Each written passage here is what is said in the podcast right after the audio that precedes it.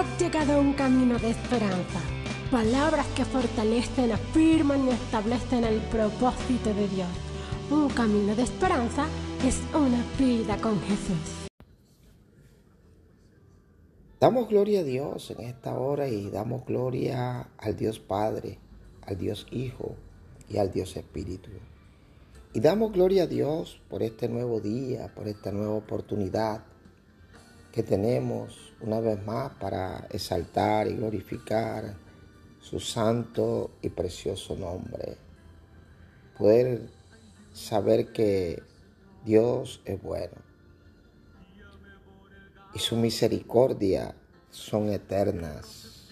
Su misericordia son por los siglos de los siglos.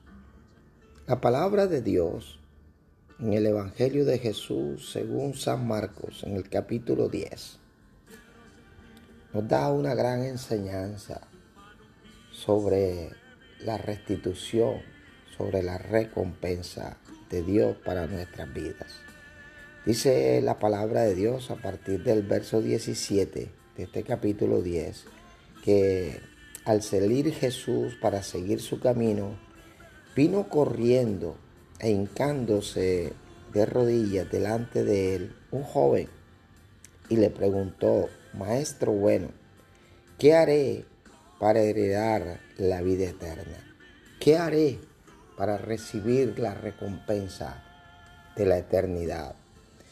Y Jesús le dijo, ¿por qué me llamas bueno? Ninguno hay bueno, sino solo uno, Dios. Y Jesús le dijo, para que tú puedas recibir la recompensa de la vida eterna, necesitas cumplir con los mandamientos. Tú sabes.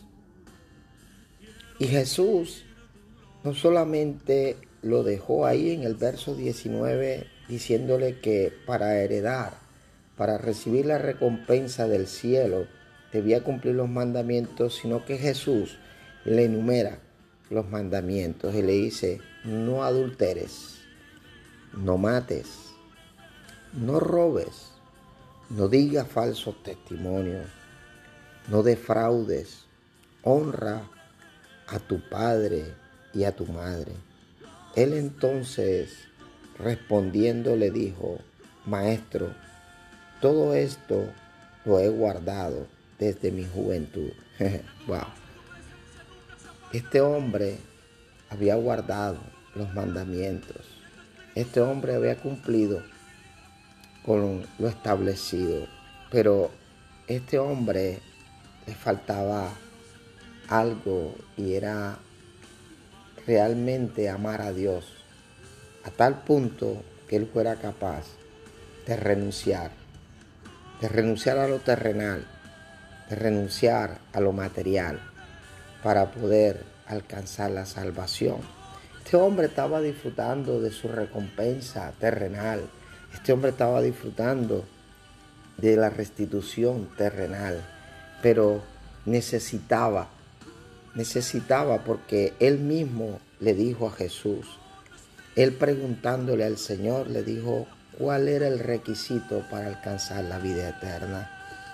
Y él dijo, Señor, todo esto lo he cumplido desde mi juventud. Entonces Jesús mirándole, le amó y le dijo, una cosa te falta.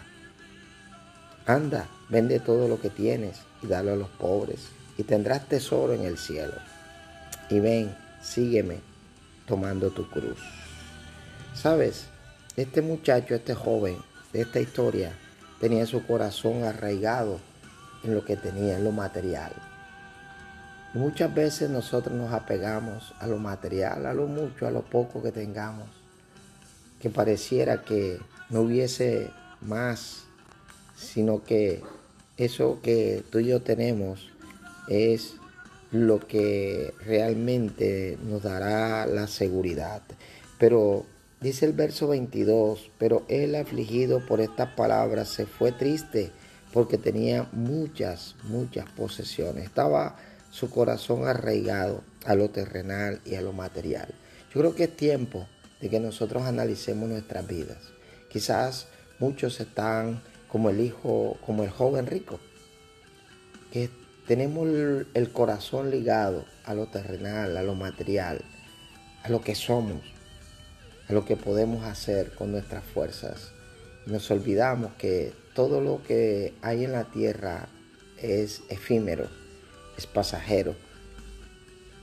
La palabra de Dios dice que debemos atesorar en el cielo y no en la tierra.